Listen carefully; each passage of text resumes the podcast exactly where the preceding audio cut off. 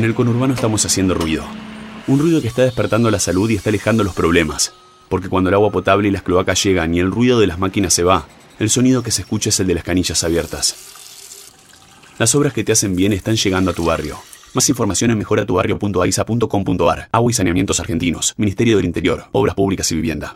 Registra hoy tu línea prepaga marcando asterisco 234 numeral para mantenerla activa y conservarla en caso de robo o pérdida.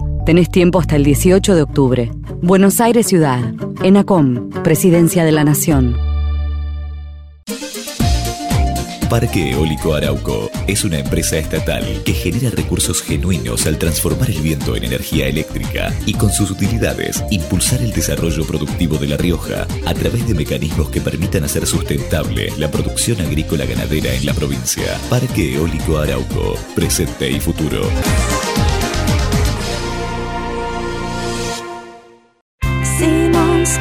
Beauty Rest, la más confortable sensación. Simmons Beauty Rest, el único descanso sin interrupción.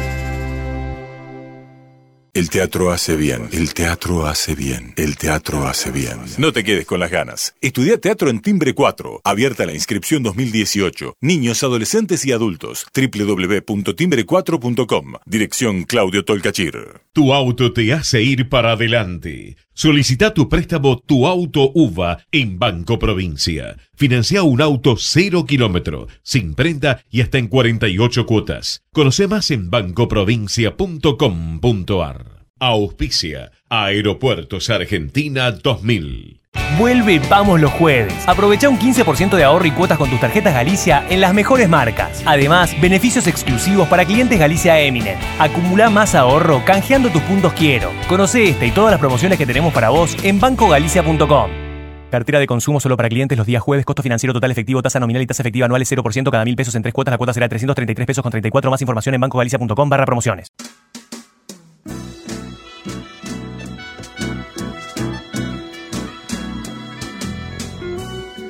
Entrevistas con los protagonistas de la política, la cultura, el espectáculo, la música y el deporte. Un diálogo abierto para pensar desde una óptica diferente. Voces y memoria, los martes de 20 a 21 con la conducción de Hernán Dobri. A noite fecunda os gritos seu e ato em silêncio à beira do grito. Chego até os restos do seu amor vazio agora não agora não. Muy buenas noches, bienvenidos a una nueva emisión de Voces y Memorias. Antes que nada vamos a abrir los canales de comunicación, pueden escribirnos a través de Facebook barra Hernán Dobri, en, en Twitter en arroba Hernán Dobri, o pueden seguirnos en nuestro canal de YouTube en YouTube barra Ecomedios 1220. Hoy nos acompaña un licenciado en Ciencia de la Comunicación por la Universidad de Buenos Aires, que además estudió en el Colegio Carlos Pellegrini, fue periodista, editor, colaboró con publicaciones como La Nación, El Porteño, Tres Puntos, El Ciudadano, Babel, entre otros medios. Integró el equipo fundador del programa radial El Bulo de Berlín. Se desempeñó como jefe de prensa y comunicación de Espasa Calpe, luego fue gerente de Grupo Planeta, dirigió la unidad de negocios de publicaciones periódicas de torneos y competencias, fue gere- gerente de la editorial Estrada, ocupó la vicepresidencia de la Cámara Argentina de Publicaciones. Entre 2005 y 2012 fue director editorial de la región sur de Random House Mondadori en Argentina. Fue asesor de programas culturales en el gobierno de la ciudad antes de ser nombrado coordinador general del sistema de medios públicos porteño. Fue electo diputado del Parlasur en octubre de 2015 por la ciudad de Buenos Aires como parte de la Alianza Cambiemos. Fue ministro de Cultura de la Nación hasta hace muy poquitito y actualmente se desempeña como secretario de Cultura de la Nación. Hoy nos visita en Voces y Memorias Pablo Beluto. Muchísimas gracias por haber venido. Gracias a vos, Hernán, por, por invitarme. Hace, hace un tiempo en una entrevista, cuando te preguntaban sobre todo el tema de la Biblioteca Nacional y los cambios en la biblioteca, decías que ser el director de la Biblioteca Nacional es como recibir las palmas de teniente general para un militar, como si hubiera un escalafón en la cultura. ¿Y ser ministro qué es? Ah, bueno, sí, no, no, no, en realidad eh, discutía esa idea de que había que nombrar en la Biblioteca Nacional al, al Borges de nuestro tiempo. y la verdad es que, salvo en el caso de Alberto Mangel, que, que es un extraordinario intelectual y amante de las bibliotecas, eh, también pensaba que era hora de nombrar a alguien que supiera técnicamente de bibliotecas y de su gestión, que es algo muy sofisticado y muy complejo, y por eso mantuvimos a Elsa Barber primero como su directora y después como directora cuando Alberto tuvo que irse por temas de salud. Pero tampoco creo que ser ministro de Cultura o el requisito para ser ministro de Cultura sea ser un eh, eh, eh, la persona más culta o la persona o, un intelectual muy relevante. Ha habido casos en el mundo de intelectuales muy relevantes. De hecho, casi te diría que el modelo en el cual todos los funcionarios del área cultural nos, nos intentamos reflejar, probablemente sin éxito, es el de André Malraux, que fue el ministro de Cultura de Charles de Gaulle después de la guerra en, en Francia y un poco el que inventó este trabajo bueno, acá fue Marcos Aguinis en su ah, Bueno, Marcos Aguinis, claro, Marcos con, la, con la, el regreso a la democracia.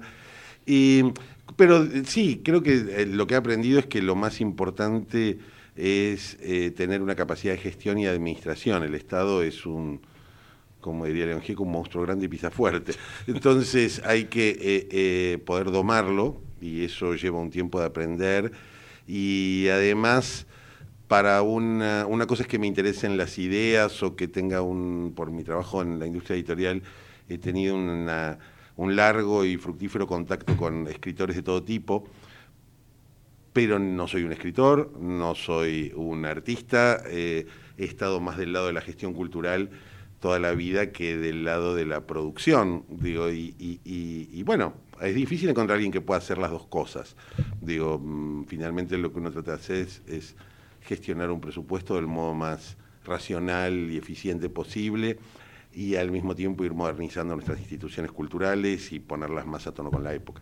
Decías alguna vez que nunca te imaginaste cómo era ser ministro. No, claro, ni aún no Bueno, ¿qué, te imaginabas antes y, y con qué te encontraste para mí fue muy, muy inesperado. Yo había trabajado muy intensamente en, el, en la campaña del año 2015, en la del 2013 eh, me había reencontrado con, después de 20 años de trabajar con los libros, me había reencontrado con mi formación en comunicación. Tuve una y tengo una relación muy rica y muy fructífera con Jaime Durán Barba, con Marcos Peña, con Hernán Lombardi eh, y con mucha gente del equipo de, comunicación y sobre todo de las distintas usinas de ideas de Cambiemos. Y eh, eh, no me esperaba ni me imaginé, me imaginé que iba a seguir trabajando vinculado al, gobierno a partir del 2015, pero me sorprendió mucho cuando eh, el presidente entendió que podía ser su ministro de Cultura. Em, y la verdad es que acepté, por supuesto, con esa sensación de vértigo que te da cuando te encontrás con un tren que si no te subís por ahí después no va a volver a pasar. Eh, pero al mismo tiempo, por supuesto, no tenía eh, claro qué iba a cambiar en mi vida, porque toda mi vida había trabajado prácticamente en su totalidad en el sector privado.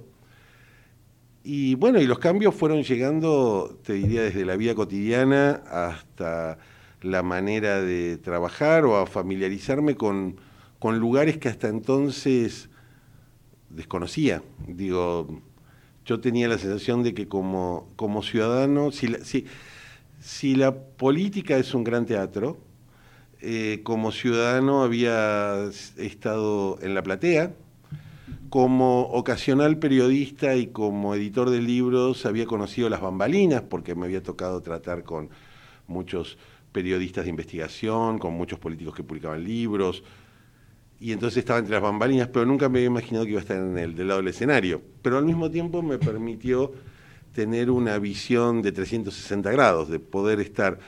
Un periodista amigo, eh, Pablo Sirven, un día, harían tres meses que yo había empezado la gestión, me encontré con él y me dijo, ¿y te acostumbras? Y yo me acuerdo que le contesté, no quiero acostumbrarme, porque creo que uno de los problemas que tuvimos en la Argentina fue pensar la gestión pública casi como una aristocracia del siglo XVIII.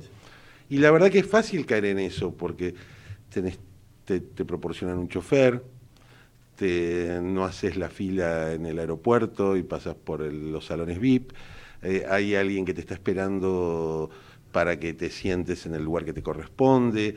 Eh, la vida no es así. Y traté desde el primer día de, no acostumbrarme a esa vida un poco privilegiada que a veces tenemos los funcionarios. Eh, y sigo yendo a, trabajar caminando y vuelvo caminando y voy a la plaza con mi hijo y voy a hacer las compras. Y, y a veces eso me doy cuenta que genera cierta sorpresa.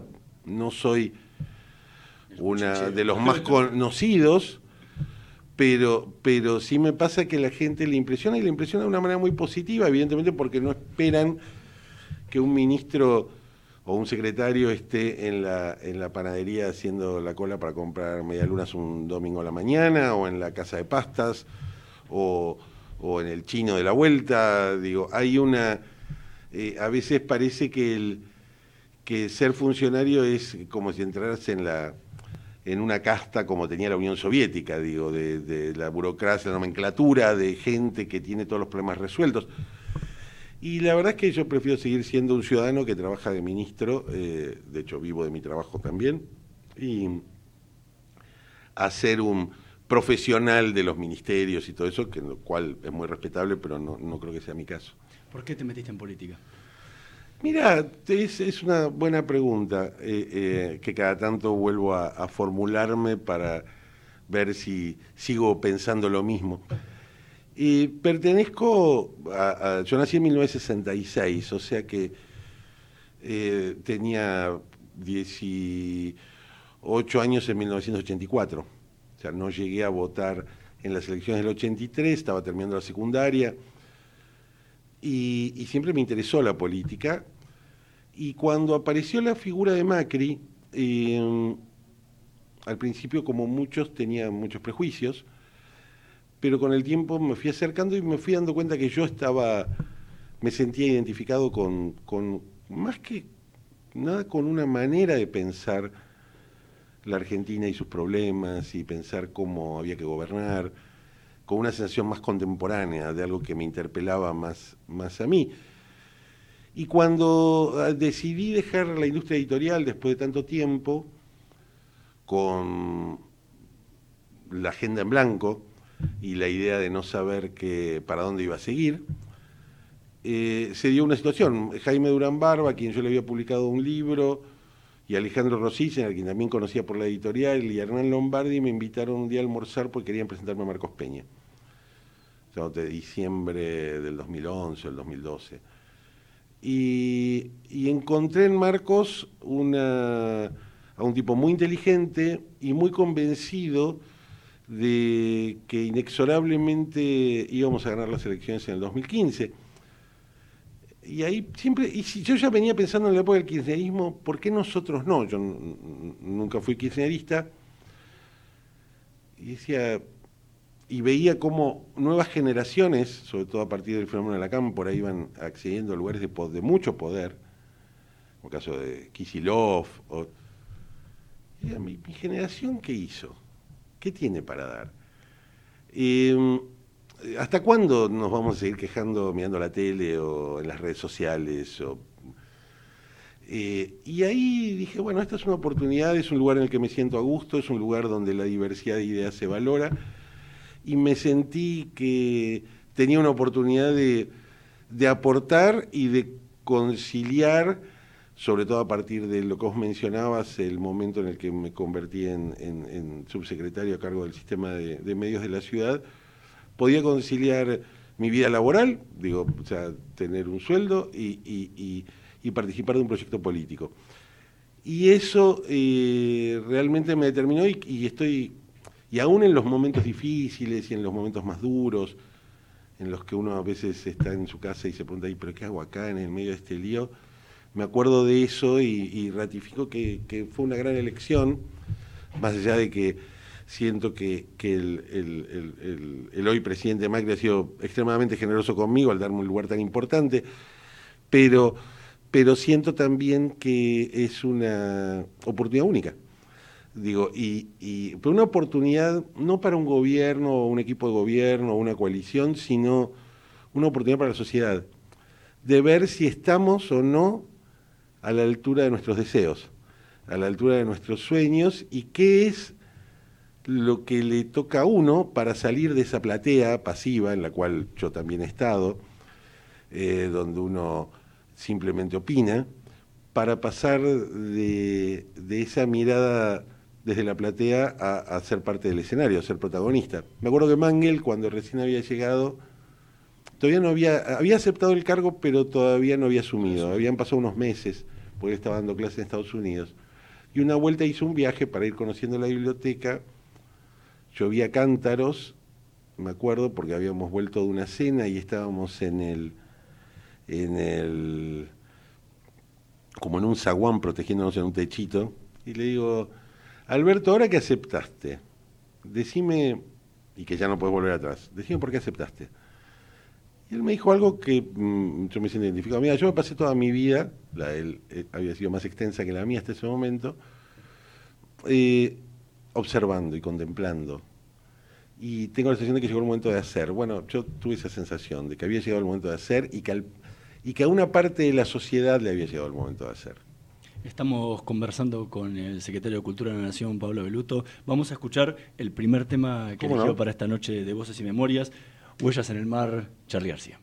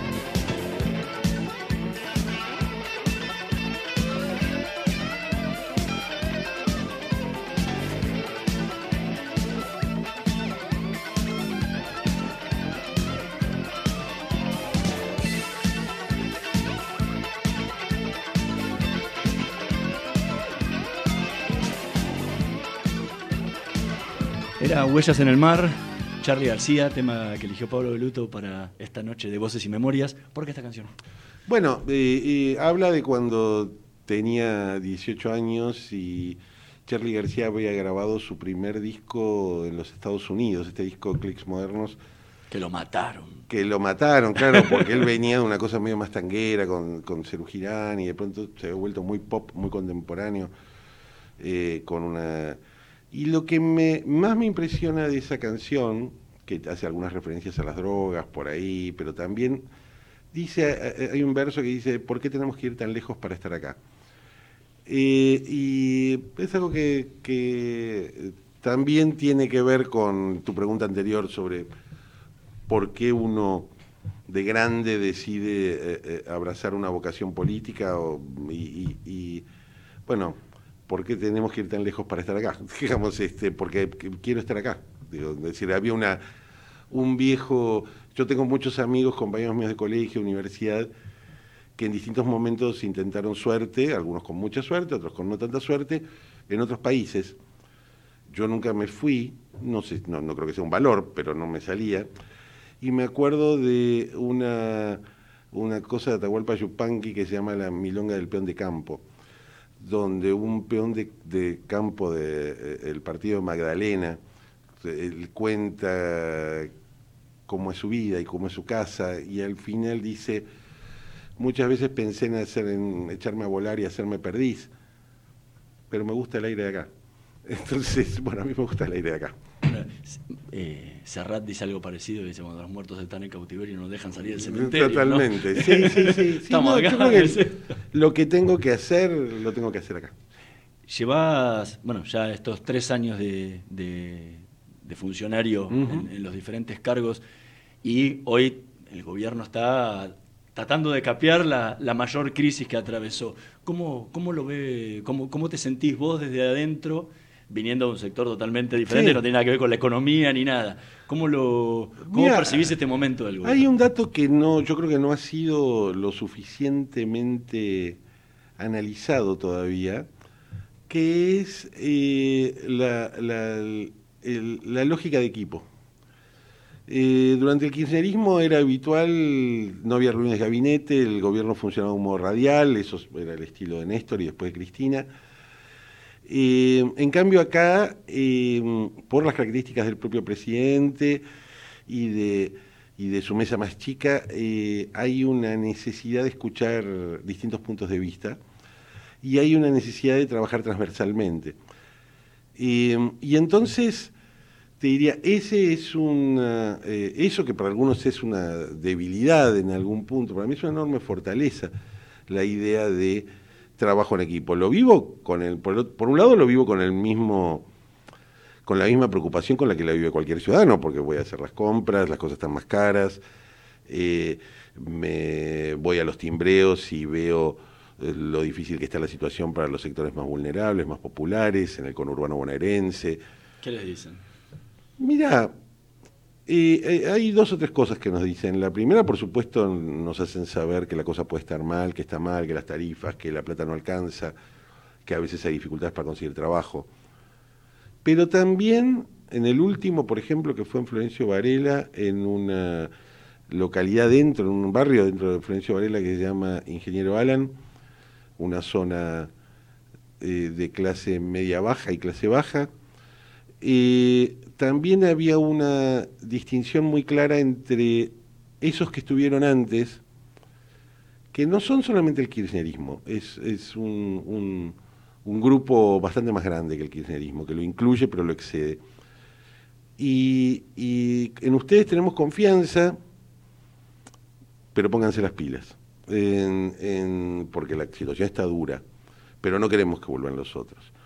Y en esa, eh, eh, en esa tensión o en esa polaridad entre, eh, creo que nos la jugamos, creo que hay una profunda decisión de, de realmente sanear algunos problemas estructurales que tiene nuestra economía que nos han impedido crecer durante décadas, que nos han impedido reducir la pobreza durante otras décadas eh, que nos van a llevar mucho tiempo. Tal vez al principio teníamos como todo novato eh, la idea de que todo lo íbamos a poder resolver mm, un poco al mismo tiempo y a altísima velocidad y nos dimos cuenta que por algo estos problemas son tan estructurales, tan profundos, afectan tantos intereses.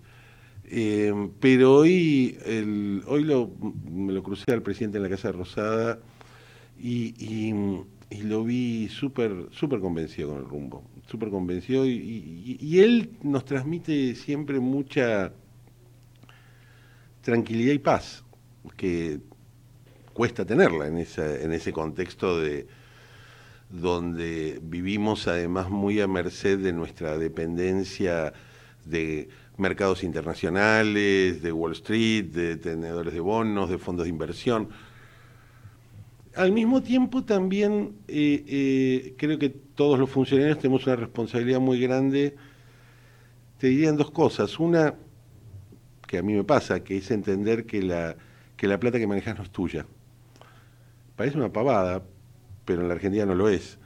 Eh, y, que, y que tenés que pensar tu área de gestión desde afuera, porque si no el microclima de, los ministerios, del encierro, de la oficina, de los despachos, te hace perder perspectiva. Eh, por eso a mí los timbros me gustan, me gusta el contacto con la gente, me gusta ir a, a, estar con la gente, porque a su vez las personas de carne y hueso no tienen su cabeza funcionando como los medios. Sus problemas van de los muy locales a problemas que son muy estructurales. Digo, eh, eh, la lógica de un padre cuyos hijos no tienen clase porque hay muchos paros en la provincia de Buenos Aires, la lógica de aquel que perdió el trabajo y le está costando conseguir otro, la lógica del comerciante que se le cayeron las ventas, pero que quiere que sus hijos le vaya bien, del que está endeudado. Eh, es la vía real, es como historia económica y social argentina, uno de la universidad, pero vista eh, desde, la, desde, el, desde el trabajo de campo, desde la vía real. y y aprendo mucho, ahí aprendo mucho después para neutralizar un poco ese, esa licuadora en la que vimos los funcionarios, donde una frase de la noche fue una, un tuit al día siguiente que se viralizó, fue una nota de prensa, fue tapa de un portal y, crees que la vida es eso y la vida no es eso. recién hablabas de, esa cuestión de el mantenerte con la cabeza así, de que sos un ciudadano también y que no, y no acostumbrarte a esa cuestión de ministro. Que se viene el año que viene las elecciones, el presidente ya dijo que se va a, volver a postular. Sí, claro. ¿Qué te, qué, te gustaría hacer? No, bueno, eh, aportar a la campaña es... Eh, eh, es una etapa muy, muy, fue una etapa, fueron dos campañas que me tocó trabajar fascinantes, porque Primero porque mm, mm, la escala es inmensa, es todo el país. Las elecciones nacionales tienen eso. Y al mismo tiempo em, es como un trabajo de edición permanente, porque necesitas que tu mensaje llegue lo más claro, lo más nítido, lo más consistente. Em, implica escuchar mucho, escuchar dónde están las, las eh, insatisfacciones, las ansiedades, los las satisfacciones de la sociedad, qué es lo que está mirando en distintos sectores. ¿A eh, nivel personal te gustaría ocupar algún otro cargo? No, yo creo que en estos casos lo mejor que uno puede hacer es estar disponible para que para lo que haga falta. Digo, en, me encanta lo que hago, me encantaría seguir haciéndolo, me encantaría seguir haciendo otras cosas. Eh, eh, a veces soy de los que piensan que una sola vida no te alcanza para todo lo que uno quiere hacer. Entonces, eh, cada lugar, cada trabajo siempre fue un desafío y cada aporte es un desafío y donde, donde me necesitan voy a estar. ¿Qué te gustaría el día siguiente a dejar el cargo? ¿Qué vas a hacer? Uy, mira, tengo toda la lista, es, es kilométrica. Tengo ganas de escribir, tengo ganas de... Pasé muy fugazmente por el mundo de la producción audiovisual con una, un documental eh, que hice con Graciela Fernández Mejide y Héctor Leis. Me gusta, tengo otras ideas de, documentales que tienen que ver con nuestra historia.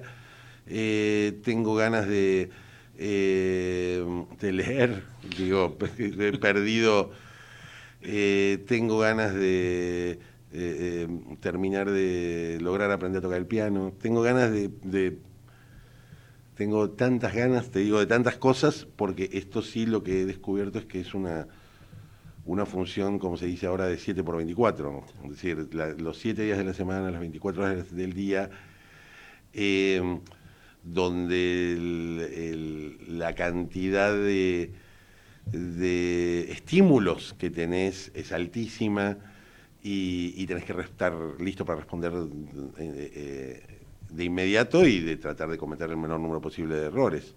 Así que también pienso en volver a tener un poco horarios más normales, digo. Estamos conversando con el secretario de Cultura, Pablo Beluto. Vamos a hacer un pequeño, una pequeña pausa y volvemos en un minutito más con más voces y memorias. Vamos la radio.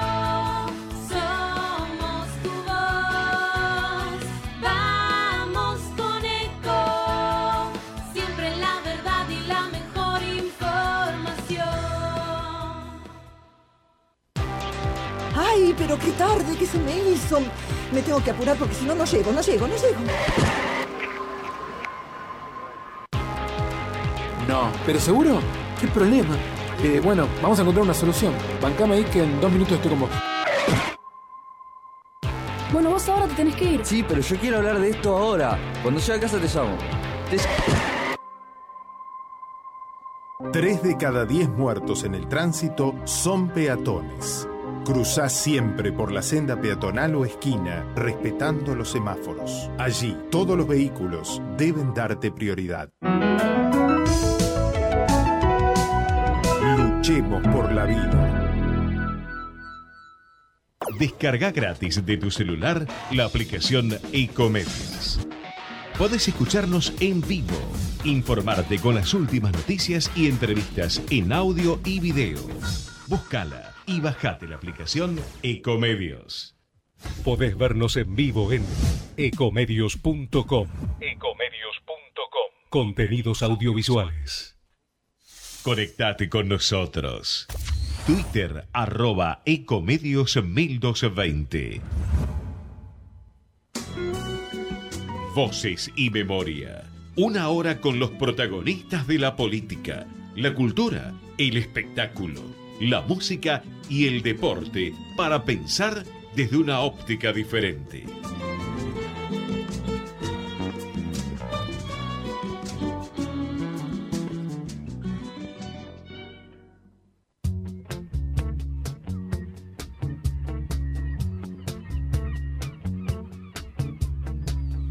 This town, on the sunrise. Disguised in the mist this morning. It's 8 a.m. A seagull shouts, a sailor's warning. The sky, this band in the river, slows down and delivers me.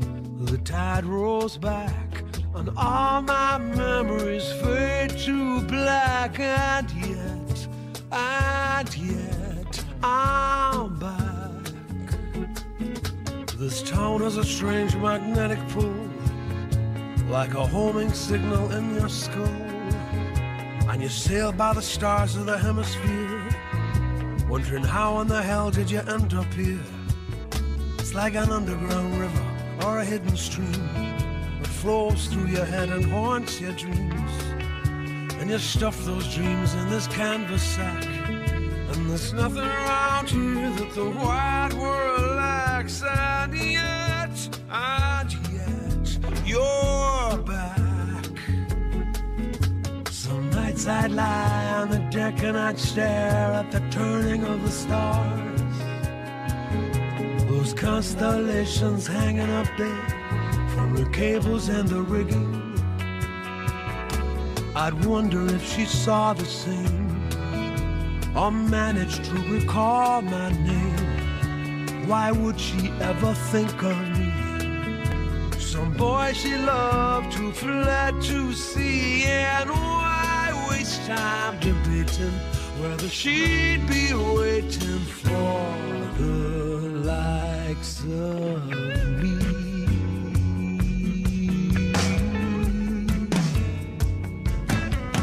So you drift into port with the scum of the seas To the dance halls and the brothels where you took your ease.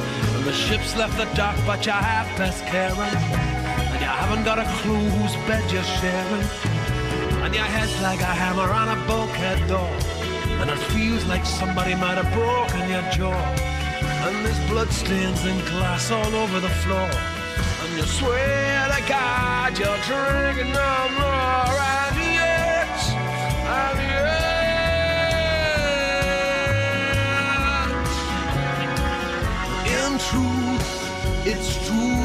late to find her. Too late to remind her at some garden gate Where a servant tells me I should wait. And perhaps a door slammed in my face. My head must be in outer space And yet, and yet Before the sun has set Before the sea There may be something else that's waiting for the likes of me.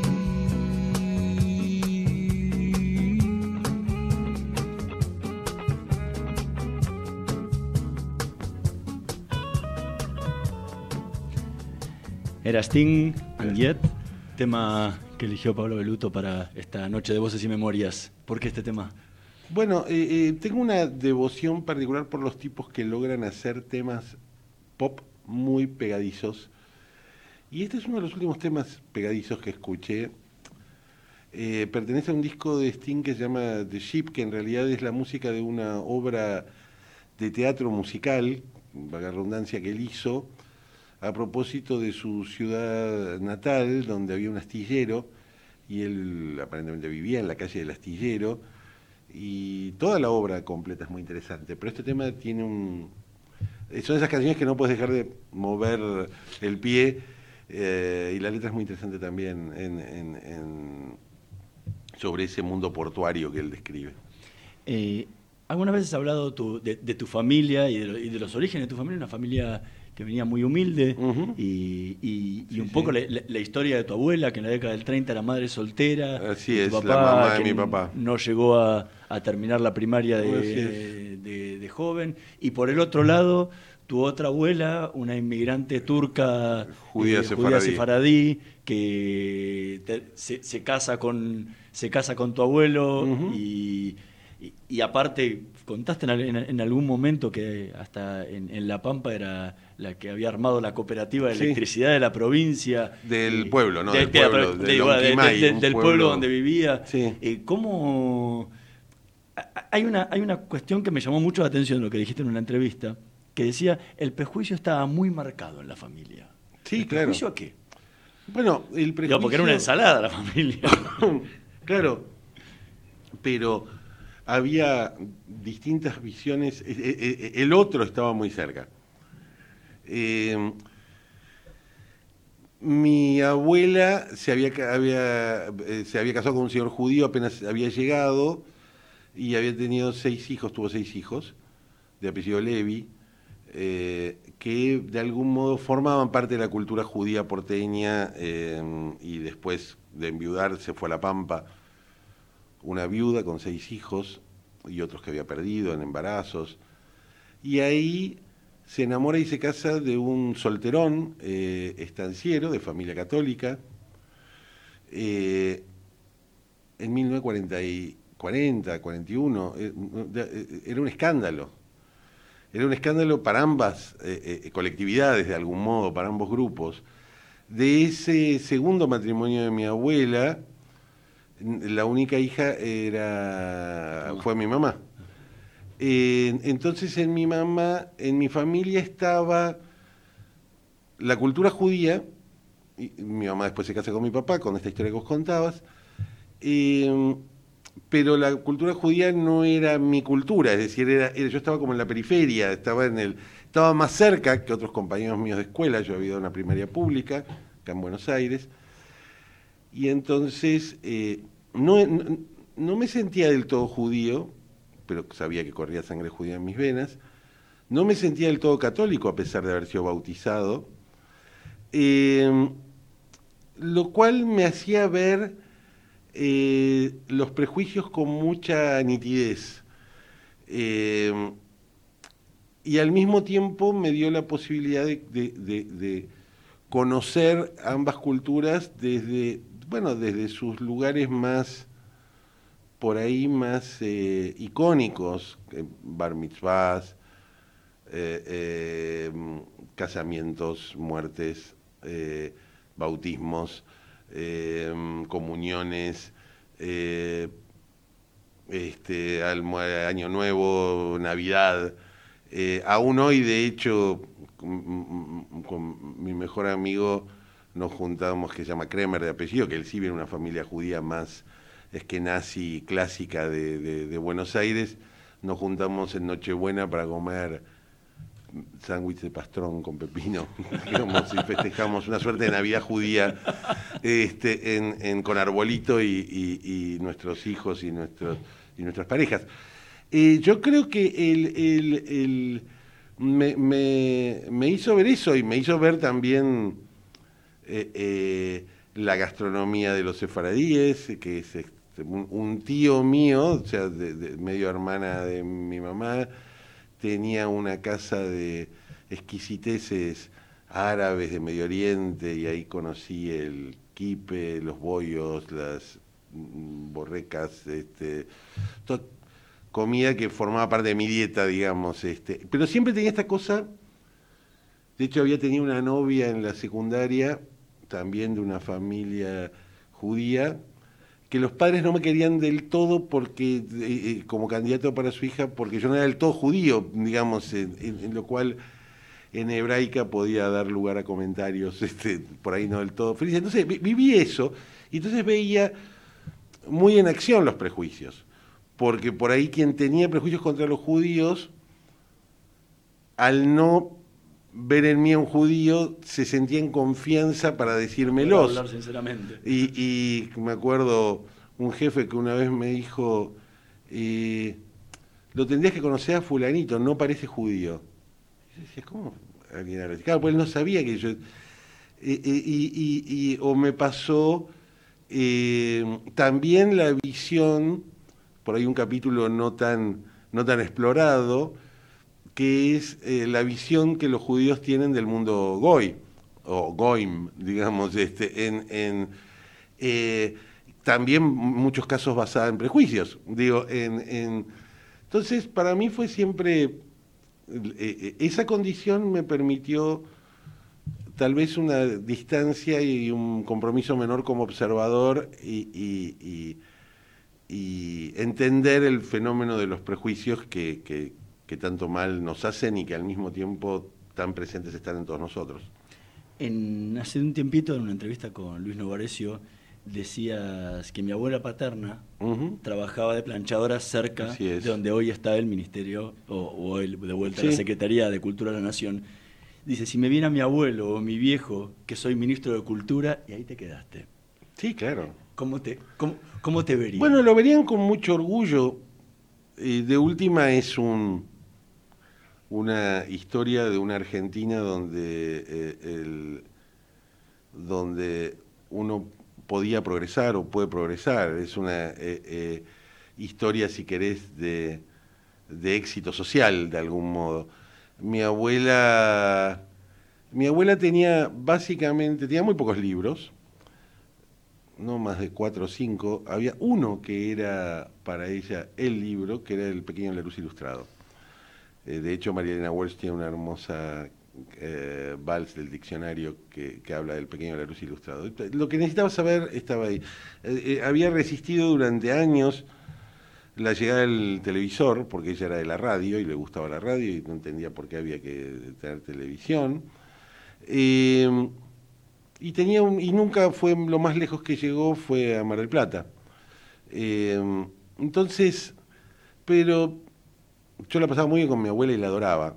Íbamos mucho al cine, era, era eh, y ella efectivamente trabajaba en, en- en esas casas de la Recoleta, palacetes, pisos, planchando. Y, y- y mi viejo, que se había hecho muy de abajo, este, también se había convertido en un tremendo lector de literatura, en un melómano exquisito, eh, en un amante del cine. Todo eso me vino por la vía paterna. Mi vieja, más de izquierda, eh, vinculada de joven al- a la Federación Juvenil Comunista, eh, hija de un estanciero venido a menos, hija de una madre judía, atea. De ahí vino la relación con las ciencias sociales, había estudiado sociología en las primeras camadas de la UBA, después además eh, es eh, psicóloga. Entonces, había libros en mi casa, eh, y yo creo que, que para mí mis, mis este, sí, creo que mi madre, de hecho, que no es una ferviente macrista ni mucho menos, eh, eh, se sintió muy orgullosa que yo llegara a una posición como esta, mm, y creo que mi viejo, que ya falleció hace unos años, mi abuela también falleció, eh, hubieran, hubieran estado muy orgullosos de mí y, y- y- y- hubiera sido una casi una ironía ¿no? del, destino, de esas que vos decís, este, cómo, cómo, qué país donde un, un, este, el, el nieto de una madre soltera, de un hijo único que tuvo que ir a trabajar desde muy chiquito, eh, puede estudiar, puede formarse, puede armar una familia,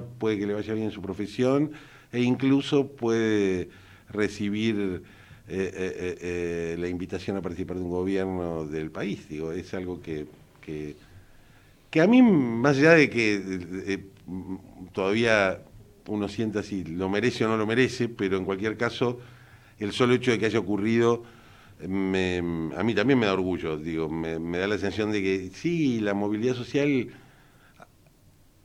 por lo menos para mi generación todavía era posible, y digo, y creo que tenemos que reconstruirla porque es, es finalmente lo que me trajo hasta acá. No hubo, no tuve padrinos, no tuve, eh, no había, mi casa era una casa de clase media, había años que no nos podíamos ir de vacaciones, no teníamos coche, vivíamos en un departamento que no tenía teléfono, lo cual era habitual porque los departamentos con teléfono eran más caros.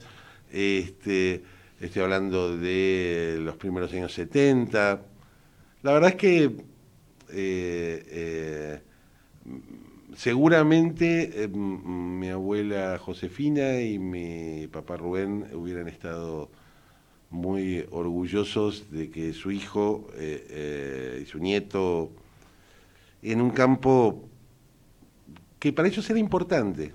Aún mi abuela con, con su pequeño Laruz eh, sabía que ahí había algo que era importante para la vida y mi viejo en cambio tenía una gran biblioteca y era habitual, de chiquito me acuerdo acompañarlo al Parque Rivadavia o a la calle Corrientes a comprar libros y a mirar libros y a mirar discos y, y a hacerme escuchar música. Tengo recuerdos muy felices de, de- de esa situación y de hecho la reproduzco con mis hijos. Estamos conversando con el secretario de Cultura de la Nación, con Pablo de Luto. Vamos a escuchar el último tema Dale. que eligió para esta noche de Voces y Memorias. Flor de Lino, la voz de Horacio Molina.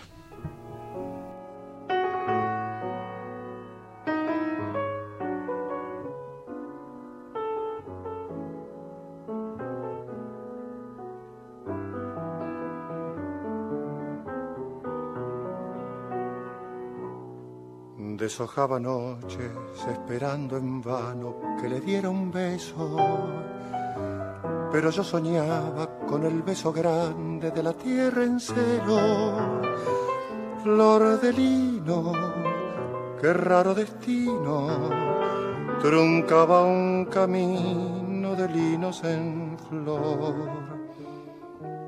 Deshojaba noches cuando me esperaba por aquel sendero, llena de vergüenza como los muchachos con un traje nuevo, cuántas cosas que se fueron y hoy regresan siempre por las siempre noches de mi soledad.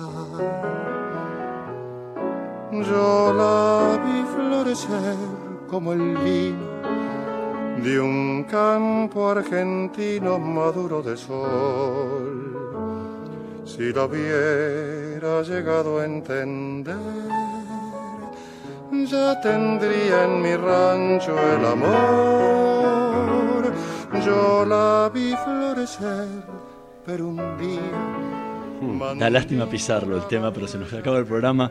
Era Flor de Lino en la voz de Horacio Molina, recién que falleció hace muy poquito tiempo. Sí, de una elegancia y de una suavidad. Y Flor de Lino tiene una particularidad, es, de una época también, de los años 30, cuando muchos tangos o milongas tenían una temática nacionalista muy fuerte. Pues dice, eh, como un campo, eh, dice Flor de Lino, un campo argentino maduro de flor. Digo, la palabra argentino está dicha como con cierto orgullo, eh, pero Horacio cantaba todo bien, bolero, mus- bossa nova, y cuando se empezó a dedicar al tango, para mí hizo versiones que son casi insuperables. Hace un tiempito decías en una entrevista, los escritores son como miembros de una familia. Los seguís durante toda la vida. sí, claro. ¿Cuáles son esos escritores? Has El lidia- último- lidiado con muchos y leído Sí, leído- bueno, eh, eh, a ¿Cuáles son ver, los que- de- esos que seguís durante toda la vida? Uno fue, digo fue porque también falleció hace poco, Philip Roth. Eh, recuerdo que lo descubrí de grande y, me agarró una especie de, obsesión por leerlo todo. Y otro fue Elías Canetti. Eh, empecé por sus memorias, sus memorias también me evocaban la historia de mi abuela, porque familia sefaradí de Bulgaria. En- eh, leí de los argentinos, me pasó con Borges, de más chico me pasó con Cortázar, me pasó con Art y me pasó eh, con el que más me gusta de todos, que es Manuel Puig. Eh, en Puig encontré también a mi abuela, paradójicamente. Eh, Puig escribía como mi abuela hablaba, con un lenguaje de, la intimidad de las mujeres que eran jóvenes en los años 30, 40, en la época del cine, y donde el, el lenguaje se mezclaba, de las personas se mezclaba con el de las películas. Mm, qué sé yo, leo mucha no ficción, leo mucho ensayo. La literatura me requiere un- una suerte de mood, un- un- un estado de ánimo y una capacidad de concentración que por ahí la no ficción te permite leer más salteado. Estoy muy fascinado con, tipos hoy como Steven Pinker o como eh, eh, Harari o como hace mucho otro otro de estos en los que he sido completista, es decir, de leer todo lo que han escrito, era un, un paleontólogo extraordinario que se llama Stephen Jay Gould, eh, eh, un tipo que escribía con ensayos de ciencia con una elegancia digna de Borges. Me, me gusta me gusta mucho leer sobre ciencia.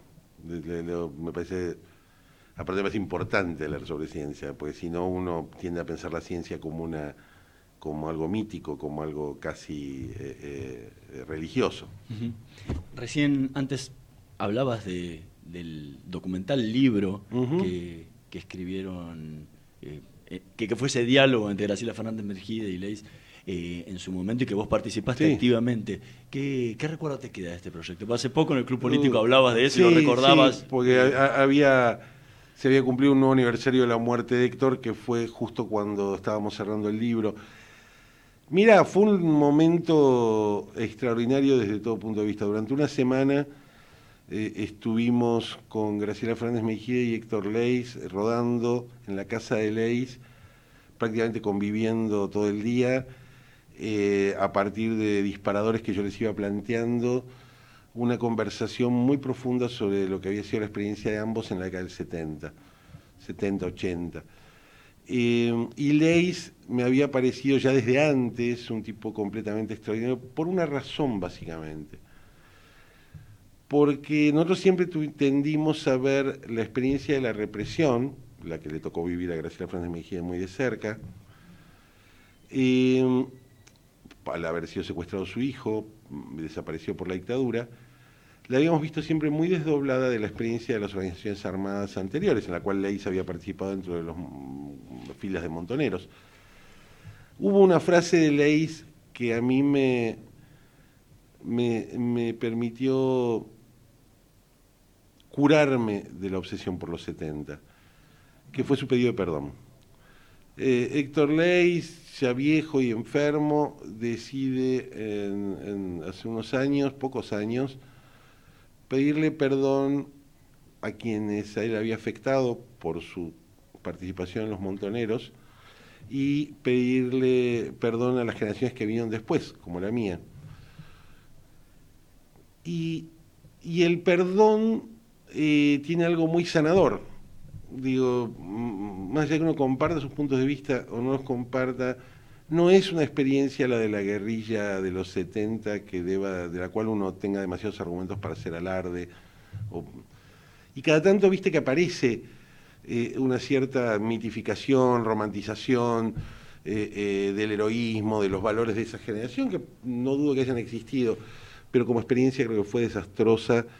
Y, y, y, si hubiera participado de ella, creo que sentiría algo parecido a lo que sentía Leis, la obligación moral de pedir perdón.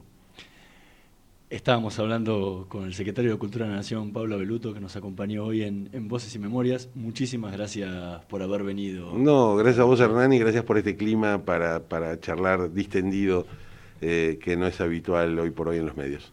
Bueno, muchísimas gracias. Nosotros nos vamos a reencontrar la semana que viene en la operación técnica Javier Martínez, en la producción Martín Pereira Bubet. Nos vemos el próximo martes. Chao.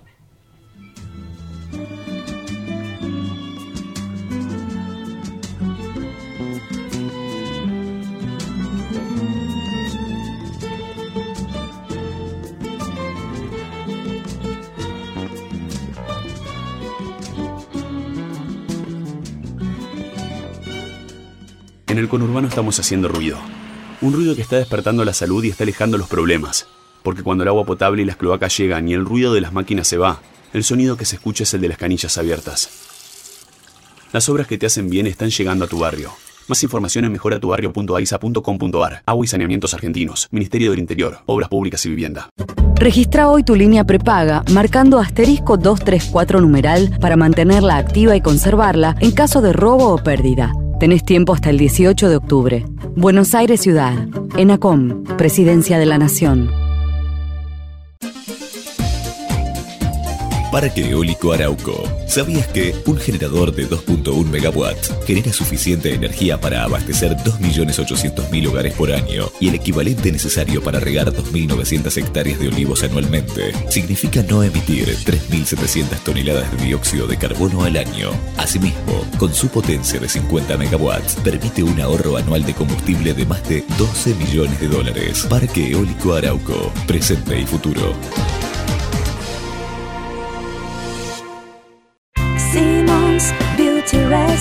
La más confortable sensación. Simmons Beauty Rest, el único descanso sin interrupción. El teatro hace bien, el teatro hace bien, el teatro hace bien. No te quedes con las ganas. Estudia teatro en Timbre 4. Abierta la inscripción 2018. Niños, adolescentes y adultos. www.timbre4.com. Dirección Claudio Tolcachir. Tu auto te hace ir para adelante. Solicita tu préstamo Tu Auto UVA en Banco Provincia. Financia un auto cero kilómetro, sin prenda y hasta en 48 cuotas. Conoce más en bancoprovincia.com.ar. Auspicio Aeropuertos Argentina 2000. Vuelve Vamos los jueves. Aprovecha un 15% de ahorro y cuotas con tus tarjetas Galicia en las mejores marcas. Además, beneficios exclusivos para clientes Galicia Eminent. Acumula más ahorro canjeando tus puntos quiero. Conoce esta y todas las promociones que tenemos para vos en bancogalicia.com. Cartera de consumo solo para clientes los días jueves, costo financiero total efectivo, tasa nominal y tasa efectiva anual es 0% cada mil pesos en tres cuotas, la cuota será 333 pesos con 34, más información en bancogalicia.com barra promociones.